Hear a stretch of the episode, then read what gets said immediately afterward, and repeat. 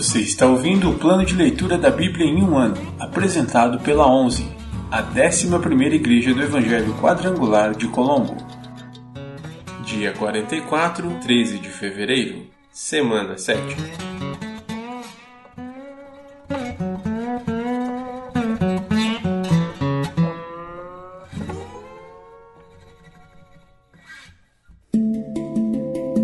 Novo Testamento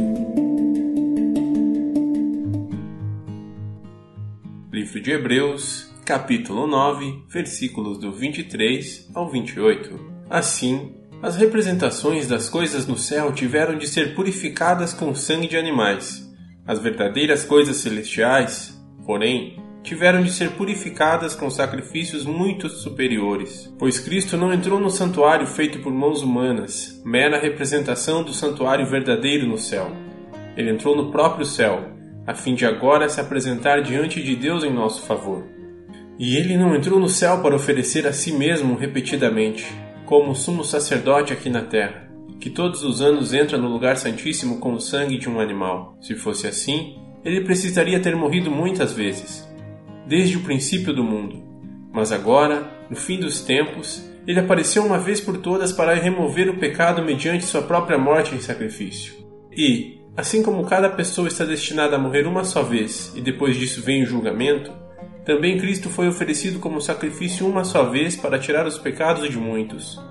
Ele voltará, não para tratar de nossos pecados, mas para trazer salvação a todos que o aguardam com grande expectativa.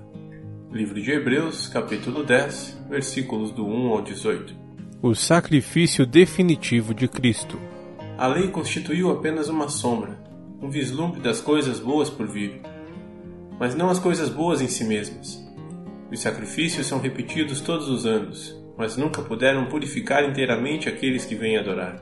Se tivessem esse poder, já não precisariam existir, pois os adoradores teriam sido purificados de uma vez por todas, e a consciência de seus pecados teria desaparecido. Em vez disso, esses sacrifícios os lembravam de seus pecados todos os anos pois é impossível que o sangue de touros e bodes remova pecados. Por isso, quando Cristo veio ao mundo, disse: Não quiseste sacrifícios nem ofertas, contudo me deste um corpo para oferecer. Não te agradaste de holocaustos, nem de outras ofertas pelo pecado. Então eu disse: Aqui estou para fazer tua vontade, ó Deus.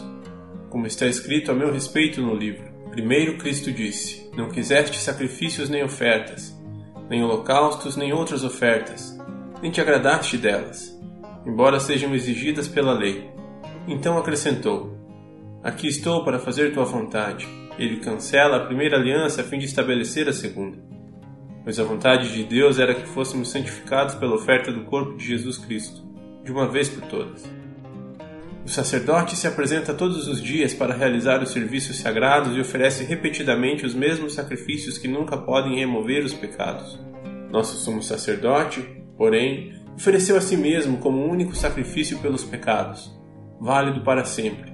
Então, sentou-se no lugar de honra à direita de Deus, e ali aguarda até que todos os seus inimigos sejam humilhados e postos debaixo de seus pés. Porque mediante essa única oferta, ele tornou perfeitos para sempre os que estão sendo santificados. E o Espírito Santo também testemunha que isso é verdade, pois diz: Esta é a nova aliança que farei com meu povo. Depois daqueles dias, diz o Senhor, porei minhas leis em seu coração e as escreverei em sua mente. E acrescenta: E nunca mais me lembrarei de seus pecados e seus atos de desobediência. Onde os pecados foram perdoados, já não há necessidade de oferecer mais sacrifícios.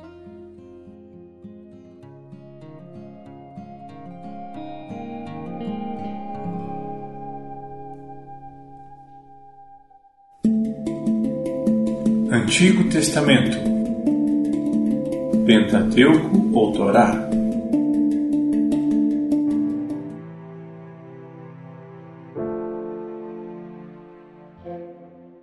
Livro de Êxodo, capítulo 9 A praga sobre os animais. O Senhor ordenou a Moisés: Volte ao Faraó e diga-lhe: Assim diz o Senhor, o Deus dos Hebreus: Deixe meu povo sair para me adorar. Se você continuar a detê-lo e a recusar-se a deixá-lo sair, a mão do Senhor ferirá com uma praga mortal todos os seus animais: cavalos, jumentos, camelos, bois e ovelhas.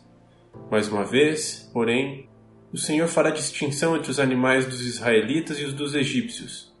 Não morrerá um só animal de Israel. O Senhor já definiu quando a praga começará. Amanhã o Senhor ferirá a terra.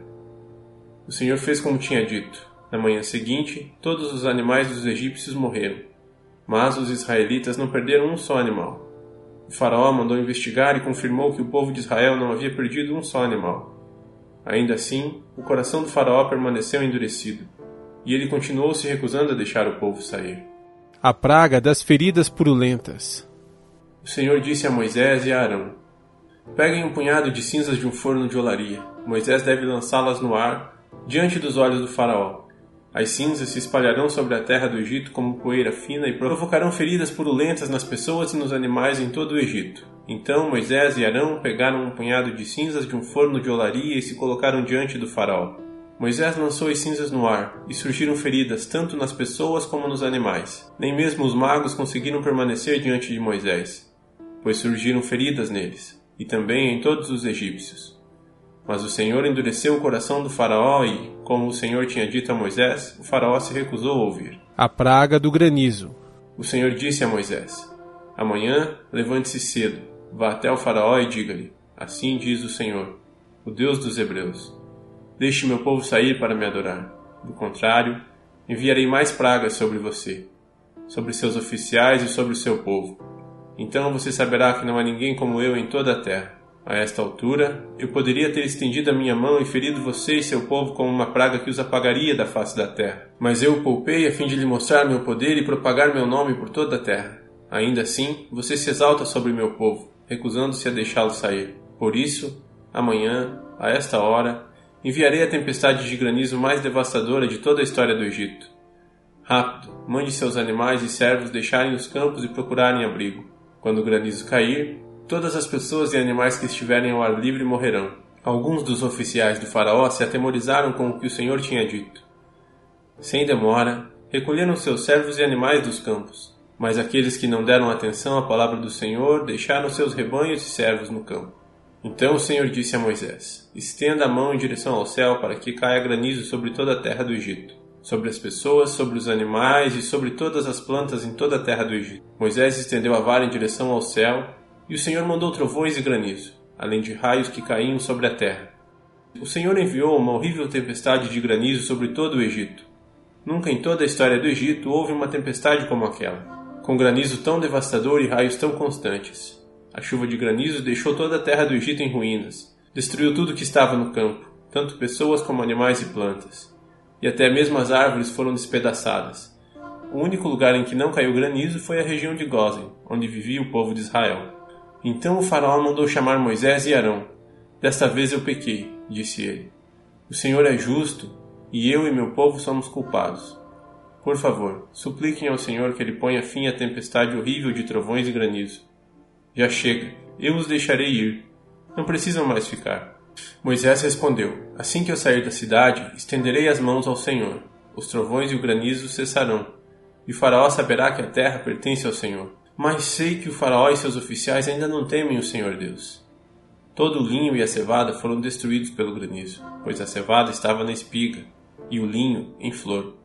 O trigo comum e o trigo candeal, porém, foram poupados, pois ainda não tinham brotado no solo. Moisés deixou a corte do faraó e saiu da cidade. Quando estendeu as mãos ao Senhor, os trovões e o granizo cessaram, e a chuva torrencial parou. Ao perceber que a chuva, o granizo e os trovões haviam cessado, o faraó voltou a pecar, e seu coração mais uma vez se endureceu, assim como de seus oficiais. Uma vez que seu coração continuava endurecido, o faraó se recusou a deixar o povo sair, como o Senhor tinha dito por meio de Moisés. Livro do Êxodo, capítulo 10 A praga dos gafanhotos. O Senhor disse a Moisés: Volte ao faraó pois endureci o coração dele e o de seus oficiais, para que eu demonstre meus sinais entre eles, e também para que você conte a seus filhos e netos como eu ridicularizei os egípcios e lhes fale dos sinais que realizei no meio deles. Assim, vocês saberão que eu sou o Senhor.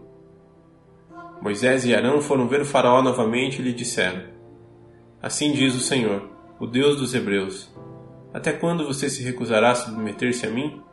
Deixe meu povo sair para me adorar. Se você se recusar, tome cuidado. Amanhã trarei sobre seu território uma nuvem de gafanhotos. Cobrirão toda a terra, de modo que não se poderá ver o chão. Devorarão o que restou de suas colheitas depois da tempestade de granizo. E também todas as árvores que estiverem crescendo nos campos. Invadirão seus palácios as casas de seus oficiais e todas as casas do Egito. Nunca em toda a história do Egito seus antepassados viram uma praga como esta. Quando terminou de falar, Moisés deu as costas ao faraó e saiu. Os oficiais da corte se aproximaram do faraó e suplicaram: Até quando o faraó permitirá que esse Moisés seja uma ameaça para nós? Deixe os homens saírem para adorar o Senhor, o Deus deles. O faraó não vê que o Egito está em ruínas. Logo, Moisés e Arão foram trazidos de volta à presença do faraó. Está bem, disse ele. Vão e adorem o Senhor, seu Deus. Mas quem exatamente irá?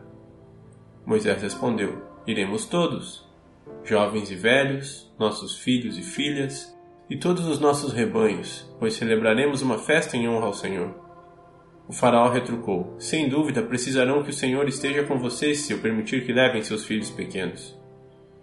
Eu sei do seu plano mal intencionado. De jeito nenhum. Só os homens poderão sair para adorar o Senhor, pois foi isso que vocês pediram. E o Faraó mandou expulsá-los do palácio. Então o Senhor disse a Moisés: Estenda a mão sobre a terra do Egito para que venham os gafanhotos, que eles cubram a terra do Egito e devorem todas as plantas que sobreviveram à tempestade de granizo. Assim, Moisés estendeu a vara sobre a terra do Egito, e o Senhor fez soprar um vento leste sobre a terra durante todo o dia e toda a noite. Quando amanheceu, o vento leste havia trazido os gafanhotos. Eles invadiram todo o Egito e desceram em nuvens densas sobre seu território. De uma extremidade à outra, foi a pior praga de gafanhotos em toda a história do Egito, e jamais houve outra igual, pois os gafanhotos cobriram toda a superfície e escureceram a terra. Devoraram todas as plantas nos campos e todas as frutas nas árvores que tinham sobrevivido à tempestade de granizo. Não restou uma só folha nas árvores nem nas plantas em toda a terra do Egito. Sem demora, o faraó mandou chamar Moisés e Arão e lhes disse: Pequei contra o Senhor, seu Deus, e contra vocês. Perdoem meu pecado apenas mais esta vez e supliquem ao Senhor, seu Deus, que ele me livre desta morte. Moisés deixou a corte do faraó e suplicou ao Senhor. O Senhor respondeu e mudou a direção do vento. Fez soprar um forte vento oeste que levou os gafanhotos para o Mar Vermelho. Não sobrou um só gafanhoto em toda a terra do Egito mas o Senhor endureceu o coração do Faraó e ele se recusou a deixar o povo de Israel sair. A praga da escuridão. O Senhor disse a Moisés: Estenda a mão em direção ao céu, e a terra do Egito ficará coberta de escuridão tão densa que poderá ser apalpada. Moisés estendeu a mão em direção ao céu e uma escuridão profunda cobriu toda a terra do Egito por três dias. Nesse período, as pessoas não conseguiam ver umas às outras e ninguém saía do lugar. Mas, onde viviam os israelitas havia luz, como de costume.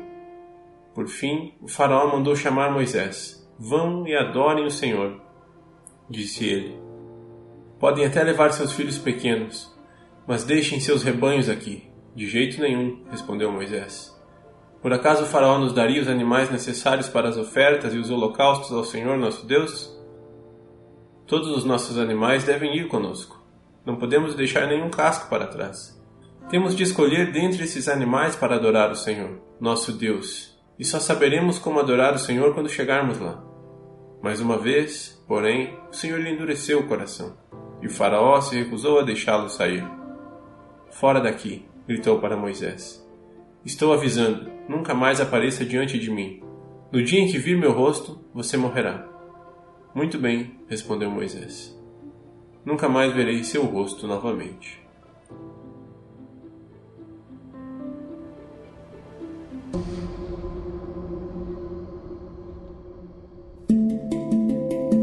Livros poéticos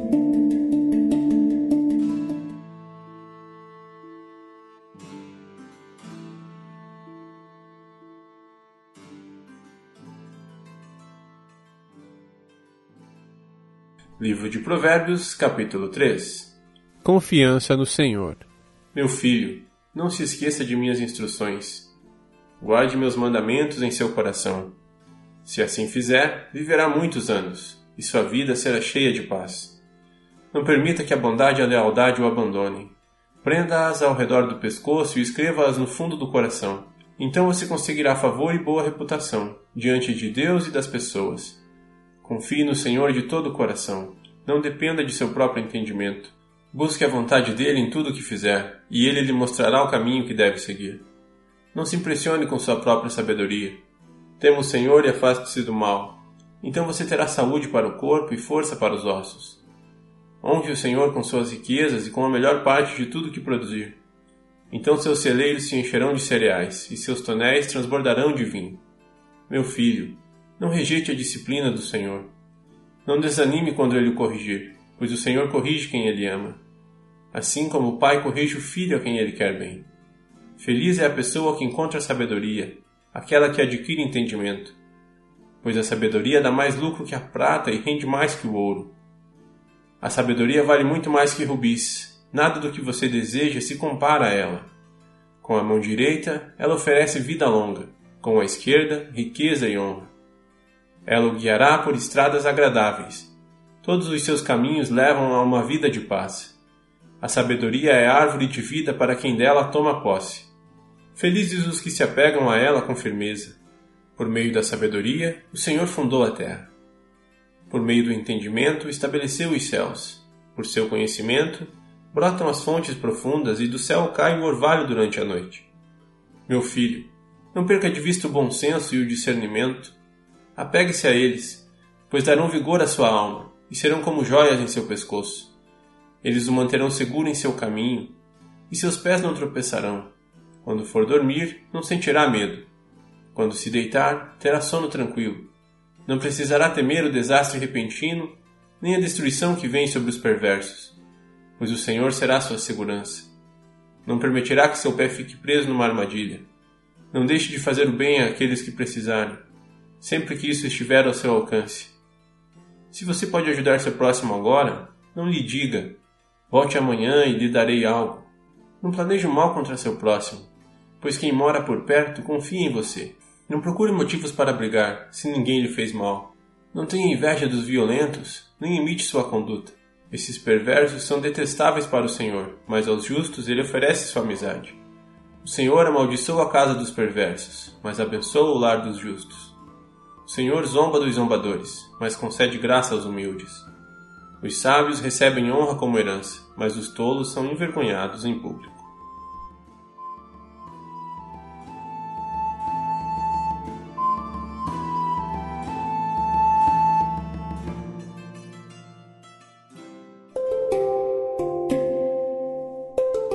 Versículo da semana.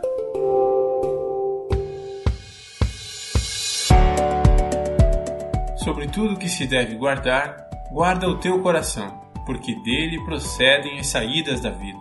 Provérbios 4, 23. Sobre tudo que se deve guardar, guarda o teu coração, porque dele procedem as saídas da vida. Provérbios 4, 23 sobre tudo que se deve guardar, guarda o teu coração, porque dele procedem as saídas da vida. Provérbios 4, 23.